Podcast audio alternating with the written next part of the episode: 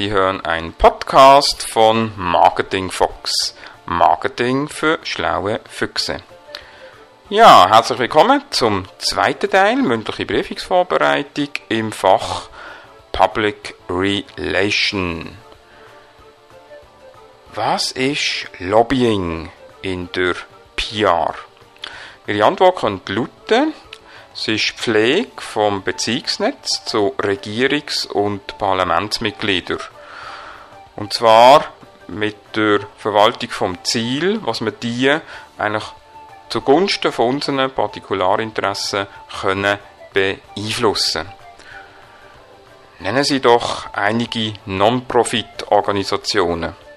Da könnte man jetzt aufzählen WWF, Pro Infirmis, Caritas, Rotes Kreuz, TaxAid und so weiter und so fort.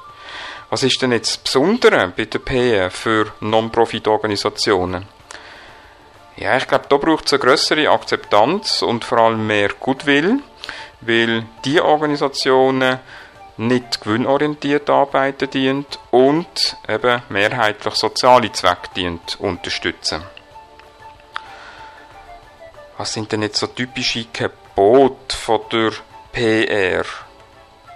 Da könnte man jetzt aufzählen, man kann nicht nicht kommunizieren, dann aber auch nur wer gut informiert ist, kann gut informieren. Denn was wichtig ist, jeder Mitarbeiter ist ein Botschafter von seinem Unternehmen. Dann aber auch könnte man aufzählen, dass Medienvertreter wichtige Gesprächspartner sind. Das heißt, umso schneller und zuverlässiger die Info ist, umso besser zahlt sich die auch aus. Dann aber auch, dass die Öffentlichkeitsarbeit eine Vertrauenssache ist. Und, ein letzter Punkt, erfolgreiche Öffentlichkeitsarbeit braucht Kontinuität und vor allem vorausschauendes Denken. Was sind denn jetzt Gründe für PR? Also da könnte man jetzt aufzählen, dass Bewältigung von Krisensituationen Situationen eigentlich ohne PR gar nicht möglich sind, dass auch immer mehr Transparenz gefordert ist, vor allem im Bezug auf die gesättigten Märkte. Dann, dass wir positive Einstellungen zum Unternehmen erzeugen positive Einstellungen aber auch zum Arbeitgeber, vor allem im Punkt von der Motivation. Dann aber auch, dass wir versuchen, Einzelinteressen und Gemeinschaftsinteressen in Einklang zu bringen.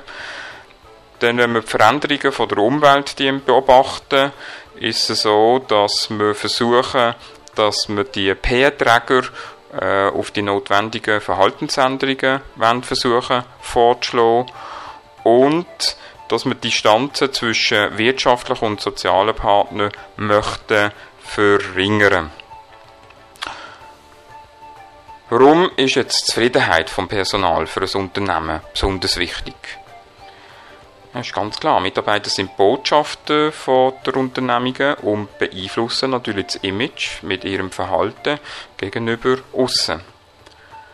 Was ist eine Sprachregelung?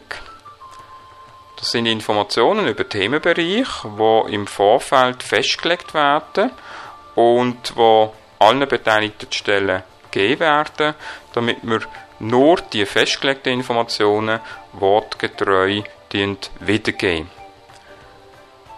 Was bitteschön ist ein Leitbild? Im Leitbild werden die Absichten von der Unternehmensführung kurz und klar festgehalten. Was beinhaltet denn jetzt so ein Leitbild? Es zeigt, wer wir sind, wenn wir aber auch sein möchten, was wir wollen, wie wir feiern dient, welche Stellungen, dass wir in unseren Mitarbeitern eigentlich auch einberaumen, dann was unsere Marktleistungen sind, unsere Märkte, aber auch unsere zentralen Wertvorstellungen. Was sind Gründe für ein Leitbild? Kunden verlangen, verlangen es, dann aber auch die Mitarbeiter werden motiviert. Das ist wichtig für das Image. Dann aber auch der soziale und gesellschaftliche Druck, was erfordern tut. Was kommt eigentlich vor dem Leitbild? Also was wäre eigentlich sonst danach? Also zuerst steht die Vision, dann kommt eigentlich das Leitbild und dann Strategie und am Schluss natürlich der ganze Marketingmix mit dem ganzen Instrument. Wie lautet jetzt der Leitsatz von der PR? PR gehört als unternehmerische Grundhaltung und Handlungsweise zum Verantwortungsbereich von der Vierungsspitze von jeder Körperschaft. So, jetzt gehen wir so in beliebte Bereich, wo der wirklich ein sattelfest sein im ganzen Bereich Corporate Image und Identity. Was heißt jetzt CI?